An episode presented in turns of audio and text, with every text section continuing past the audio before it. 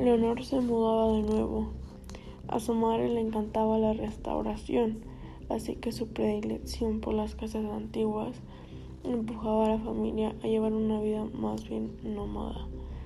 Era la primera noche que dormían ahí, y como siempre, su madre le había una pequeña bombilla encendida para espantar todos sus miedos. Cada vez que se mudaban de casa, le costaba conciliar el sueño.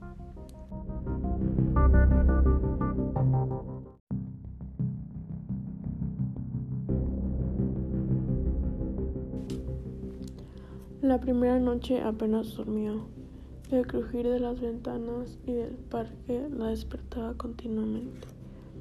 Pasaron tres días más hasta que empezó a acostumbrarse a los ruidos y descansó el tirón.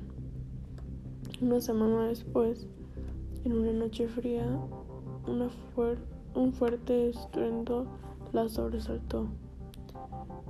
Había tormenta y la ventana se había abierto de par en par por el fuerte vendaval. Presionó el interruptor de la luz, pero no se encendió. El ruido volvió a sonar, esta vez desde el, otro extremo de la habitación. Se levantó corriendo y, con la palma de la mano extendida sobre la pared, empezó a caminar en busca de su madre. Estaba completamente a oscuras. A los dos pasos, su mamá, su mano chocó contra algo. Lo palpó y se estremeció al momento. Era un mechón de pelo. Atemorizada, un relámpago iluminó la estancia y vio a un niño de su misma estatura frente a ella. Arrancó a correr por el pasillo, gritando, hasta que se topó con su madre. ¿Tú también lo has visto? le preguntó.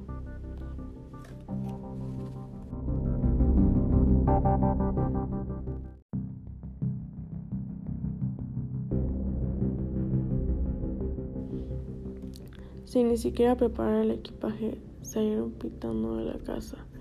Volvieron al amanecer, tiritando y con las ropas mojadas. Se encontraron todo tal y como lo habían dejado, menos el espejo de la habitación de la niña. Un mechón de pelo colgaba de una de las esquinas y la palabra fuera estaba grabada en el vidrio. La familia se mudó de manera definitiva para dejar atrás aquella pesadilla.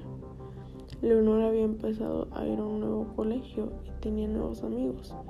Un día, la, profesora de castellano les repartió unos periódicos antiguos para una actividad. La niña ahogó un grito cuando en una de las portadas vio al mismo niño una vez más bajo un titular aparece muerto un menor en extrañas circunstancias.